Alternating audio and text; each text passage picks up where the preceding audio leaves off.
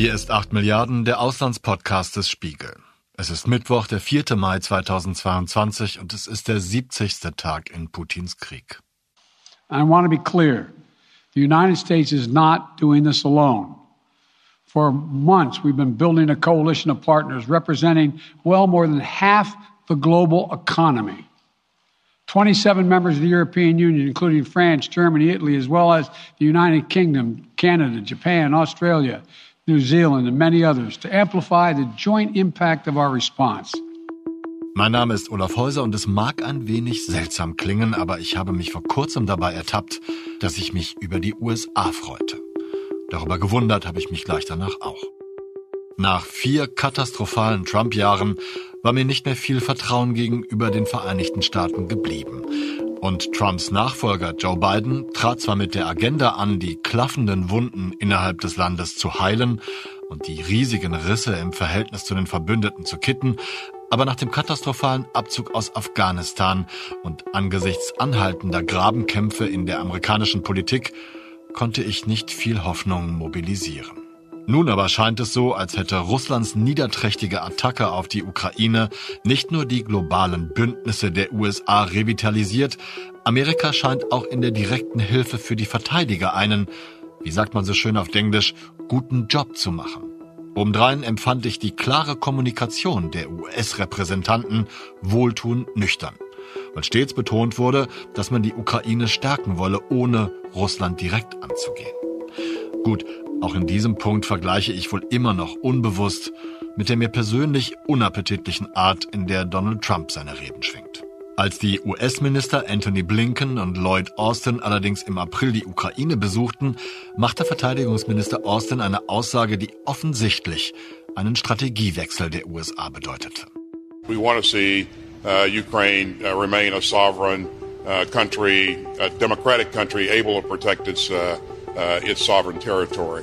Uh, we want to see Russia uh, uh weakened uh, to the degree that it can't uh, do the kinds of things that it has done in, in invading Ukraine. Er sagte nämlich, dass Russland so geschwächt werden müsse, dass es auf absehbare Zeit nirgendwo mehr so etwas anrichten könne, wie nun in der Ukraine geschehen. Über diesen Kurswechsel über die Geheimdienste und darüber, wie die Amerikanerinnen und Amerikaner eigentlich auf diesen Krieg blicken, habe ich am Dienstagabend mit unserem US-Korrespondenten Roland Nelles gesprochen. Aus meiner Sicht wirkt es immer so, als seien die USA seit Beginn des Konfliktes in der Ukraine eigentlich schon davor so ein bisschen die treibende Kraft in der internationalen Hilfe für die Ukraine. Ich frage mich aber schon seit geraumer Zeit, wie sieht denn die Sichtweise der Amerikaner auf den Konflikt aus, also der Politik und der Bevölkerung?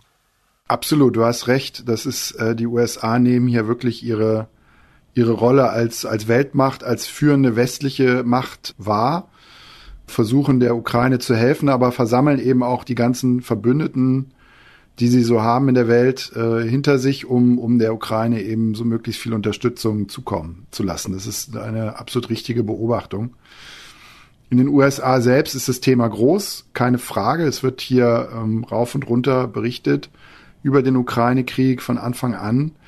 Und auch die meisten Amerikaner bekommen natürlich ziemlich genau mit, was da passiert und sind auch entsprechend empört über das Verhalten der Russen und über die über die russische Aggression und unterstützen auch äh, in weiten Teilen, würde ich mal sagen, also so sagen das zumindest die Umfragen, den Kurs der Regierung und die Unterstützung für die Ukraine. Also die meisten Amerikaner finden es zum Beispiel richtig, dass Sanktionen gegen Russland verhängt werden und dass man, dass man auch ähm, Waffen liefert an die Ukraine. Könnte mir vorstellen, dass das auch so ein bisschen in, in Bidens Weltsicht beziehungsweise in seinen Anspruch, mit dem er angetreten ist, passt, dass er die Welt wieder vereinen will und auch die, die Bündnisse stärken will. Ist das ein Faktor? Auf jeden Fall. Das ist im Grunde wenn man so will, der Testfall für das, was Biden im Wahlkampf gesagt hat. Im Wahlkampf hat er immer gesagt, ich will äh, das westliche Bündnis stärken, ich will die NATO stärken. Das hatte Trump äh, vor ihm, Donald Trump vor ihm ja alles äh, quasi äh, versucht in die Luft zu sprengen.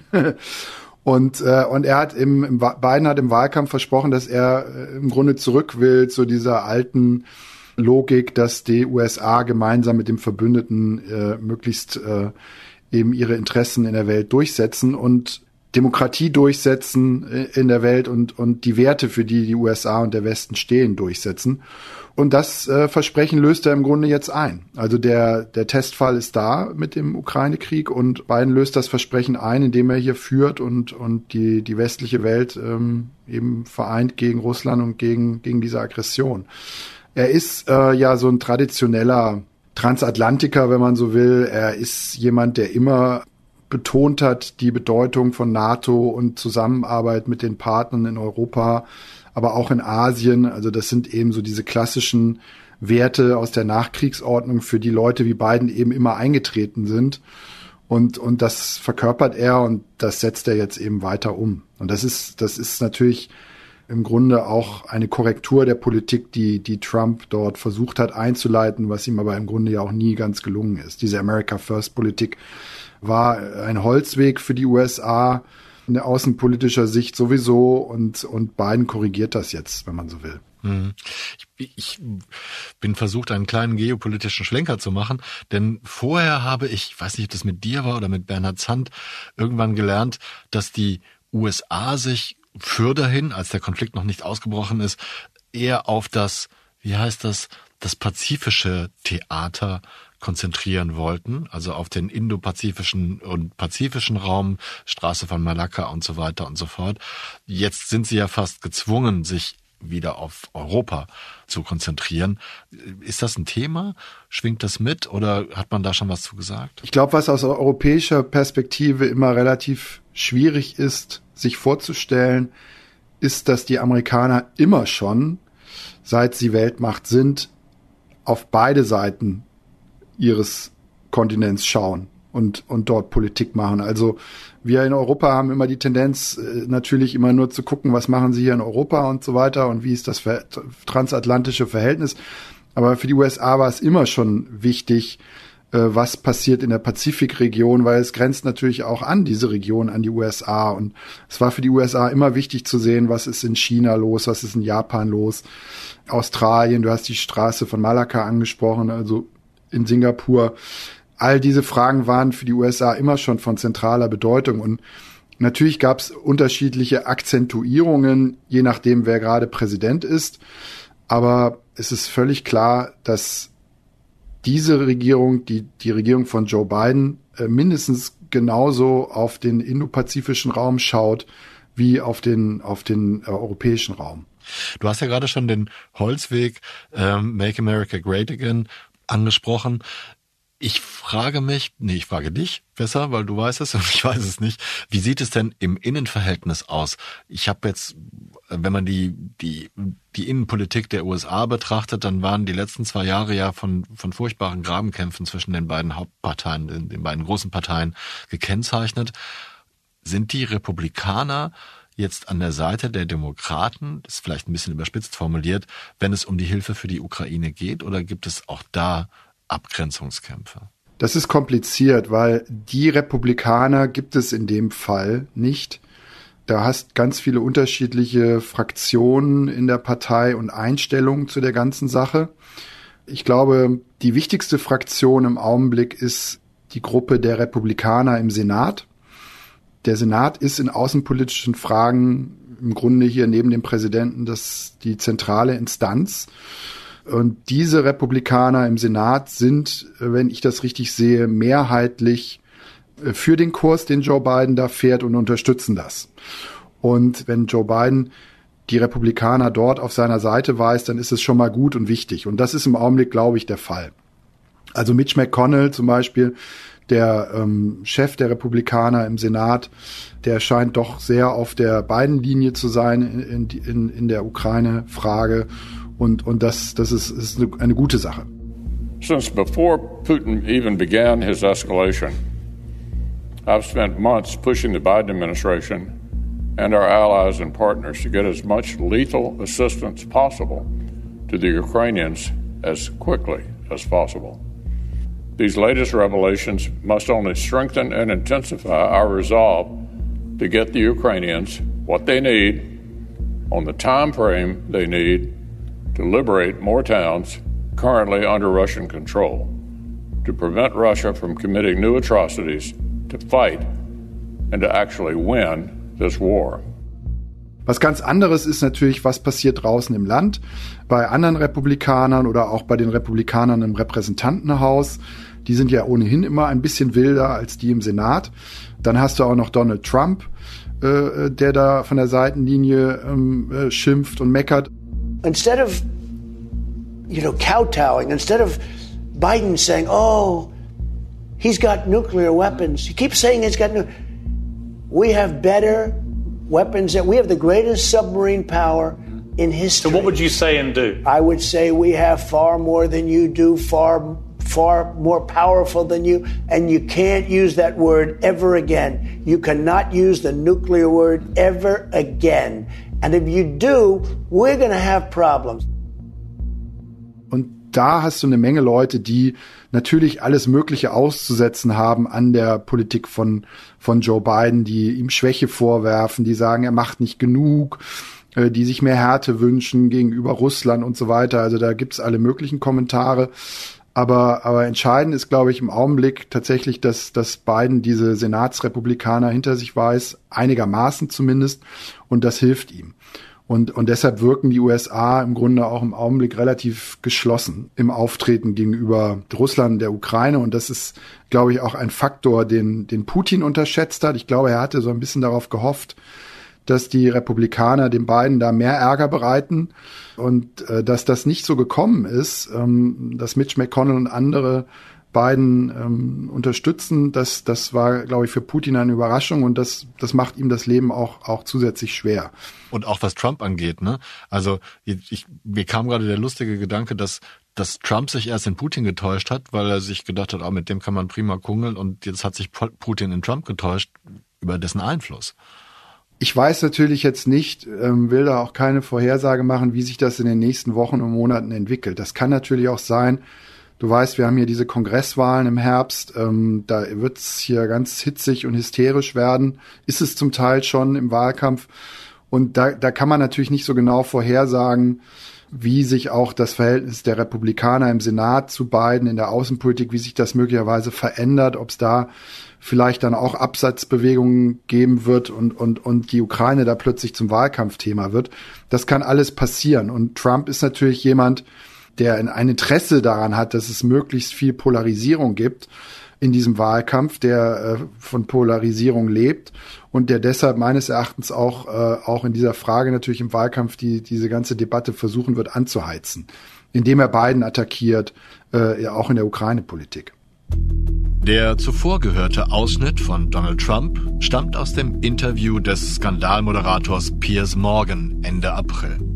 Dass Trump dort sagte, dass er Putin deutlich machen würde, wer hier den größeren Fundus an nuklearen Waffen habe, haben wir vorhin bereits gehört. Und auch, dass er zwar vorschlägt, niemand solle mit Atomwaffen drohen dürfen, ja noch nicht mal das Wort in den Mund nehmen dürfen, und es anschließend selbst exakt so exerziert. Auch auf die Frage, wie Trump als Präsident reagierte, als Putin ihm gegenüber von einer Invasion der Ukraine sprach, entfleuchte ihm erneut eine dieser kompulsiven Drohgebärden mit der eigenen Größe. Während des Interviews bezeichnet er sich übrigens als Best Predictor Ever. Also etwa als der Mensch, der alles besser vorhersehen könnte als jemals jemand zuvor. My reading of what you've been saying is that when you were talking to Putin, when you were president and he was talking about potentially invading Ukraine, that you threatened him with your nuclear capability. I threatened him like he has never been threatened before. Did you threaten to use nuclear weapons? I don't want to say that. I threatened him like he has never been threatened before. What's your message for Putin now, right now? If, he, if you could talk to him, what would you say to him? I, I, I would say it's a shame what you've done. You're killing, I think potentially, look, you know, if, if these people aren't smart, mm. and they're not, mm. Our leaders are not smart. Das ganze Interview finden Sie im Internet, zum Beispiel auf YouTube, und es endet, nachdem er diverse Personen des öffentlichen Lebens gedisst und beleidigt hat, mit einem Trump, der beleidigt ist. This was a 20-minute interview. Oh, oh, sorry. Listen, this was a 20-minute interview. Uh, I think it's fine. It's fine. It's, I haven't asked it's fantastic in your opinion. I wanted to end with the hole in one. Okay. Thank you. Okay. Let's go. That was a great interview. Yeah, it was fun. Thank you very much. I really appreciate it. Turn the camera off. Ich glaube, es war in der New York Times, die geschrieben hat, dass die Amerikaner Ende April und zwar ungefähr mit dem Besuch von Anthony Blinken und Lloyd Austin in Kiew ein bisschen ich weiß nicht, ob es ein Strategiewechsel ist. Es ist auf jeden Fall eine andere Ansprache gegenüber Russland. Sie haben nämlich gesagt, warte mal, hoffe ich zitiere das korrekt, dass Russland zu solchen militärischen Aggressionen wie in der Ukraine nicht mehr fähig sein soll. Und zwar nirgendwo. Und am Anfang haben sie, glaube ich, immer betont, dass sie nicht Kriegspartei sein wollen, dass sie da nur Vermittler sein wollen und helfen wollen. Was hat das für Auswirkungen? Ja, genau. Die Amerikaner haben sich natürlich an diese ganze Geschichte rangetastet, so wie alle sich äh, rantasten mussten an die neue Situation und waren am Anfang ähm, auch entsprechend vorsichtig, auch in ihrem Wording, wie man so sagt, also auch in der Ansprache, auch in der in der Definition ihrer eigenen Ziele in diesem Konflikt mit Russland, aber auch eben um die Ukraine am Anfang ging es eben vor allem auch beim Wording für die Amerikaner immer darum zu sagen, wir müssen der Ukraine helfen, äh, sich zu verteidigen gegen äh, die russische Aggression. Und das, was du ansprichst, ist tatsächlich eine Veränderung im, im Wording und auch in der Definition der eigenen Ziele der USA, zumindest in der Öffentlichkeit. Ähm, zum ersten Mal wird nun gesagt, dass es tatsächlich explizit um die Schwächung Russlands geht für die USA, dass das im Grunde das, das Kriegsziel ist, dass Russland geschwächt wird. Das ist für Russland, aus russischer Sicht ist das natürlich äh, äh, ziemlich starker Tobak, weil, weil Russland will natürlich nicht geschwächt werden und deshalb ja. fühlen die sich natürlich äh, entsprechend äh, von den USA hier bedroht, in, äh, wenn, wenn die USA so etwas aussprechen. Aber für die USA ist es ganz klar, dass Russland eben so, wie es äh, bisher äh, handelt, nicht weitermachen darf. Und deshalb finde ich das auch, finde ich das auch ein völlig äh, legitimes Kriegsziel zu sagen, wir wollen Russland schwächen. Ich meine, natürlich, äh, ähm, jeder, der Verstand hat, äh, äh, will, dass Russland sowas nicht wieder tut oder überhaupt nicht mehr tun kann. Insofern ist es völlig okay zu sagen, dass das unser, unser Kriegsziel ist drängt sich natürlich die Frage auf, wie groß die, die Angst in den USA ist, dass die, dass die USA tatsächlich in diesen Konflikt hineingezogen wird. Das wird ja hier seit, seit Wochen eigentlich seit Kriegsbeginn diskutiert, ist vielleicht auch ein bisschen naheliegender, weil man hier mehr in der Nähe ist. Aber kannst du ermessen, wie groß die, die Angst oder die Gefahr in, in Amerika ist, dass die USA und damit die NATO in den Krieg hineingezogen wird? Also die amerikanische Politik ist da natürlich sehr sensibel und weiß genau um die Gefahren, die da bestehen und möchte natürlich nicht in einen Krieg mit Russland hineingezogen werden. Und entsprechend agiert Joe Biden ja auch. Also er hat schon mehrfach betont, dass äh, es auf keinen Fall den Einsatz von US-Soldaten geben soll, damit die USA eben nicht zur Kriegspartei werden und damit es eben nicht zu einem großen Konflikt mit Russland kommt. Er selbst ist beim Wording auch immer relativ vorsichtig. Er kommentiert zum Beispiel nie, äh, dieses ganze Säbelrasseln von Russland, äh, wenn es um die Atomwaffen geht oder den Einsatz von Atomwaffen. Das lassen die Amerikaner immer ganz eiskalt abperlen, weil sie eben keine Lust haben, in so einen äh, rhetorischen Wettlauf äh, mit den Russen einzutreten, der dann womöglich äh, am Ende tatsächlich in einen heißen Konflikt mündet. Eine ganz andere Frage ist, wie die amerikanische Öffentlichkeit ähm, äh, diese ganze Sache äh, so wahrnimmt. Und da finde ich, mache ich eine interessante Beobachtung ist es tatsächlich schon so, dass du hier merkst, wenn du in den USA lebst, dass da ähm, der riesige Atlantik dazwischen ist, äh, zwischen dem ganzen Geschehen und, und den USA. Und viele Amerikaner sind zwar entsetzt und empört über das, was Russland dort tut, aber so die unmittelbare Bedrohung für die USA selbst, die, die wird hier, glaube ich, nicht so wahrgenommen oder so gesehen. Also so wie das in Europa ist. Dass hier jetzt demnächst irgendwie die USA von Atomraketen bedroht sein könnten oder so, das ist hier im Augenblick äh, kein Thema. Und du merkst auch nicht, dass die Leute irgendwie jetzt Angst haben vor einem dritten Weltkrieg oder so. Also ist zumindest so meine, meine Beobachtung, also aus Diskussionen äh, mit Experten hier, aber auch in der, in der Nachbarschaft oder so oder auch durch die Beobachtung der Medien und so. Also das ist nicht, ist nicht etwas, was jetzt äh, als unmittelbare Gefahr gesehen wird, dass jetzt hier der, der, der, der Atomkrieg irgendwie ausbricht.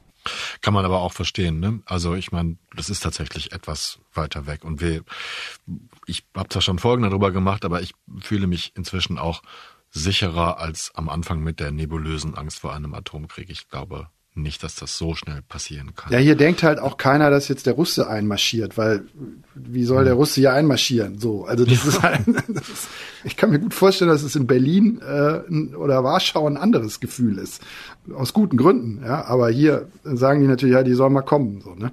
Das ist natürlich eine schöne Überleitung, was du gerade erzählt hast, Roland, zu, zu anderen Themen, die wichtiger sind. Das ist auch eine Frage bei mir. Vorher möchte ich aber noch einen kurzen Schlenker zu den Geheimdiensten machen, denn du hast vor kurzem ein Stück geschrieben über, über die Geheimdiensttätigkeit und ich will nicht sagen, dass ich jetzt Vorahnung gehabt hätte, aber ich habe mich bestätigt gefühlt, auch da in dem Gefühl, wir haben mit meinem Gefühl der US-Sicht angefangen, dass die Geheimdienste der USA einen verdammt guten Job machen. Und als ich dann Stück gelesen habe, ist mir erstmal aufgefallen, was sie vorher alles korrekt vorausgesagt haben. Ja, das ist schon so. Also die ähm, Geheimdienste hier bekommen viel Lob für ihre Arbeit in der Krise.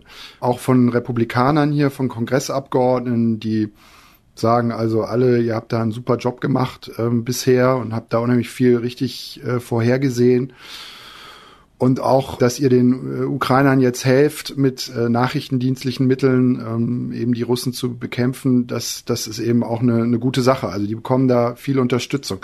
Eine Sache, die ich gar nicht in meinem Text so richtig erwähnt habe, ist, dass eine Sache äh, haben die Dienste aber ja auch nicht richtig hinbekommen. Das sollte man vielleicht trotzdem sagen. Da gibt's auch Selbstkritik hier. Die Dienste haben auch nicht richtig vorhergesagt den Widerstandswillen der Ukrainer. Also die amerikanischen Dienste sind, glaube ich, auch eher davon ausgegangen, dass das äh, ähm, relativ schnell zusammenbrechen würde, der Widerstand gegen die Russen und lagen da auch so ein bisschen falsch. Das haben aber vor allem ja auch die Russen, Russen nicht richtig hingekriegt. Und, und äh, weshalb ja Putin offenbar auch diese fatale Entscheidung getroffen hat, dort einzumarschieren. So, also das nur sozusagen nochmal als Randnotiz äh, gehört zur Vollständigkeit des Bildes auch dazu, dass die auch eben nicht alles richtig vorhergesagt haben. Vieles haben sie richtig erwischt, ja. Es ist irgendwo in meinem Kopf auch irgendwie ein bisschen beruhigt, dass sie nicht alles voraussagen und alles wissen können. Ähm, ich glaube auch, das hat keiner so erwartet, den Widerstandswillen der Ukraine. Ja, es, es ähm, muss natürlich bei der, bei der Gelegenheit auch immer wieder daran erinnert werden, dass die Datensammelwut der amerikanischen Dienste eben ja auch ihre Schattenseiten hat, wie wir seit vielen Jahren wissen. Also das Abhören von Verbündeten, äh, was es äh, früher gab, äh, von dem ich nicht weiß, ob es noch stattfindet, aber das ja nachweislich früher stattgefunden hat.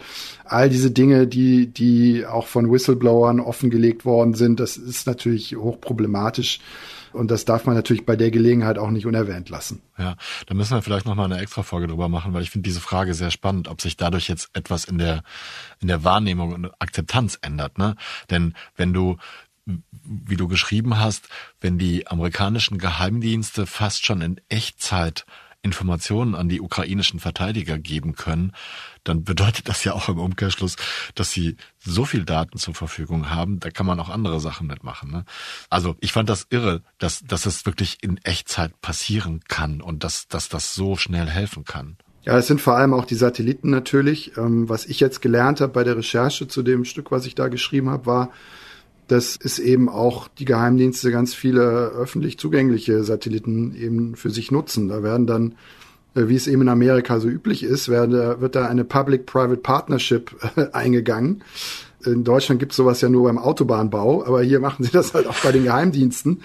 Äh, und dann kaufen die halt einfach in so einem, in so einer Krise kaufen die Geheimdienste halt Kapazitäten auf in privaten Satelliten ähm, und nutzen, machen sich das eben zunutze. Und, und sie sind halt auch besonders gut darin, diese Informationen dann auszuwerten, die richtigen Sachen zu entdecken und dann auch möglichst schnell an die richtigen Stellen in Europa, in der Ukraine weiterzuleiten. Das muss man ja eben auch erstmal hinkriegen.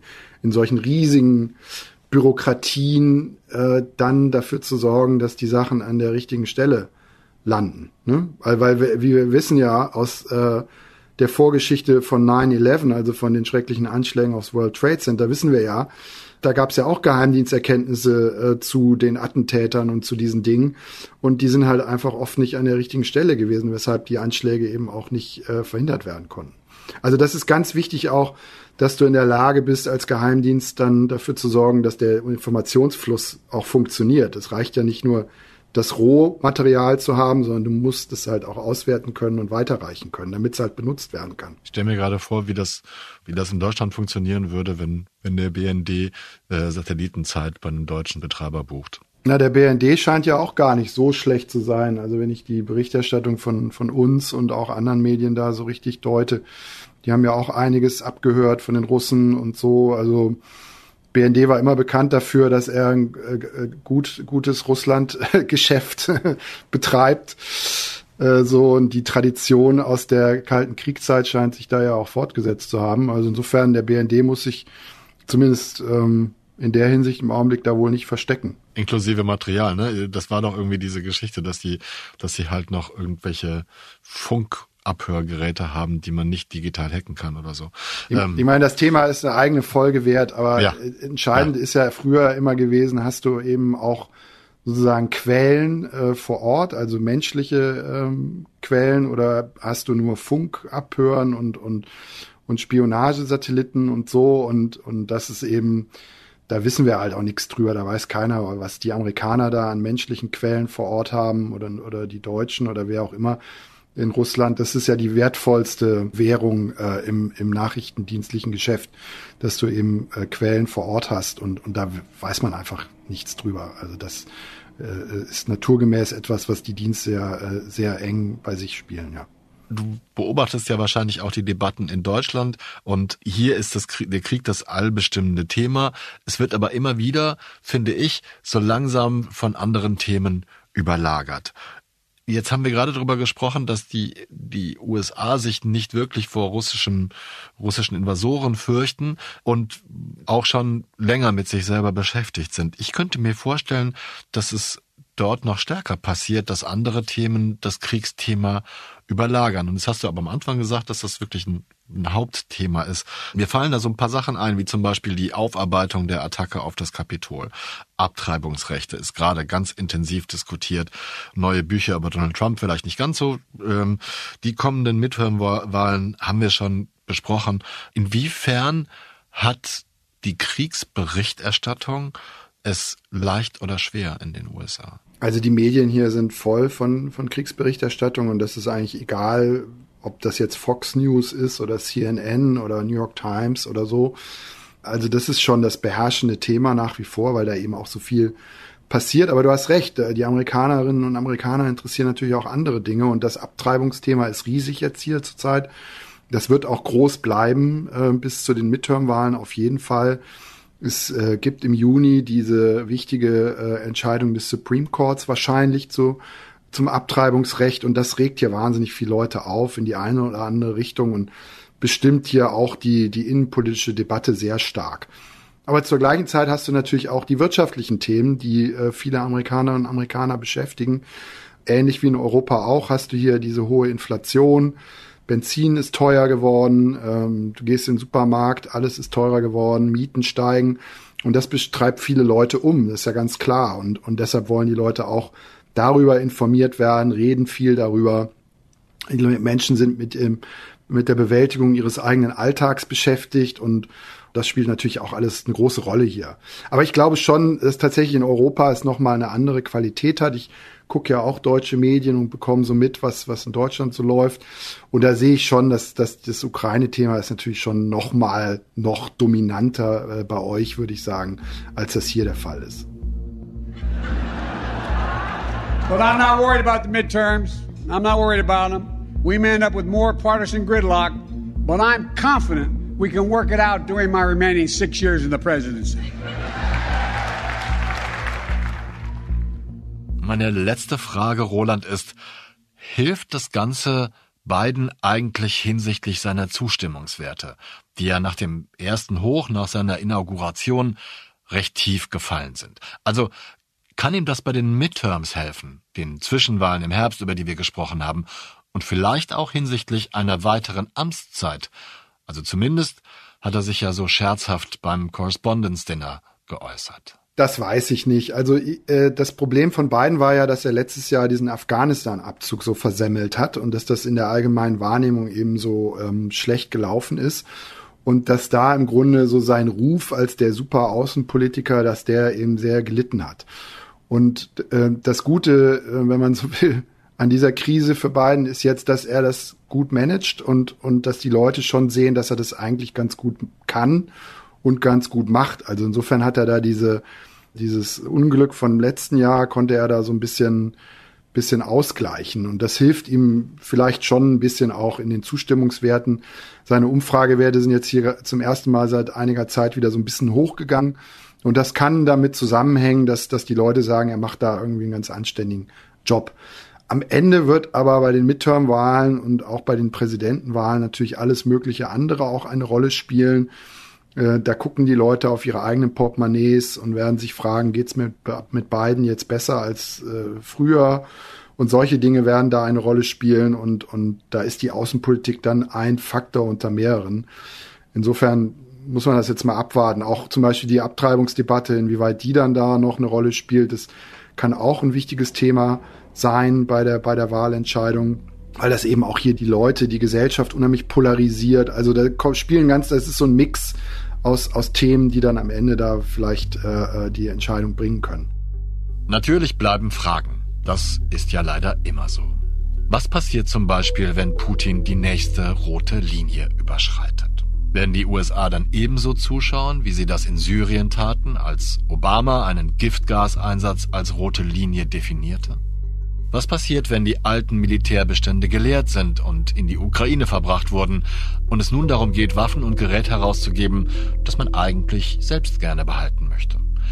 Was passiert bei einem Zwischenfall zwischen NATO-Kräften und russischen Soldaten? Wenn man ehrlich ist, sind das alles Fragen, die sich auch die Verbündeten stellen müssen. Die EU zum Beispiel und Deutschland auch.